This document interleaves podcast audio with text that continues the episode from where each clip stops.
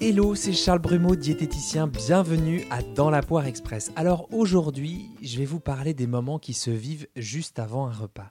Il y a beaucoup de mes patients et patientes qui n'arrivent pas à ralentir, à mâcher leurs aliments, puis à ressentir cette sensation de rassasiement. Alors ils ou elles mettent des choses en place comme reposer la fourchette entre deux bouchées, compter le nombre de fois où ils ou elles mastiquent ou alors leur temps de repas, leur durée de repas. Alors moi je pense qu'il y a quelque chose qui peut se jouer juste avant le repas passer d'envoyer 15 mails ou répondre à 10 coups de fil au fait d'introduire des aliments qui vont nous traverser le corps, bah, je pense qu'on peut tenter une petite césure comme un sas de décompression entre deux atmosphères.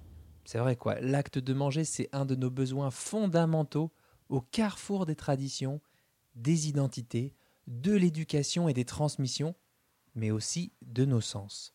Alors ce qu'on peut faire, c'est peut-être de prendre quelques dizaines de secondes, quelques minutes pour faire un petit check-up de notre météo intérieure pour savoir dans quelle émotion on est, pourquoi pas lui donner une couleur, une intensité.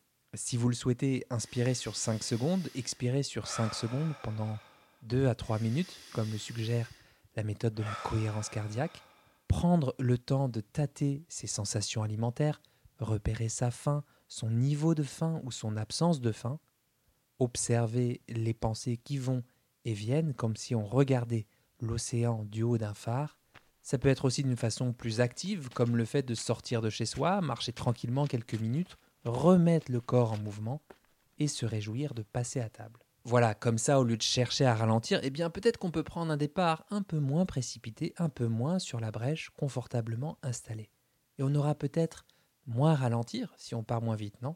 C'était une proposition, pas une énième règle à vous rajouter dans votre quotidien, probablement surchargé par ailleurs.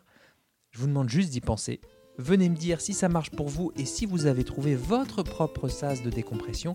Je serais ravi d'en discuter avec vous sur les réseaux sociaux, à Charles Brumeau sur Instagram, sur ma chaîne YouTube ou si vous me laissez un avis sur Apple Podcast. Bon appétit de vivre et à très vite pour un nouvel épisode de Dans la Poire Express. Si vous avez appris au moins une chose, une seule chose dans cet épisode, le meilleur moyen pour soutenir mon travail et m'aider à faire connaître dans la poire, c'est de le partager.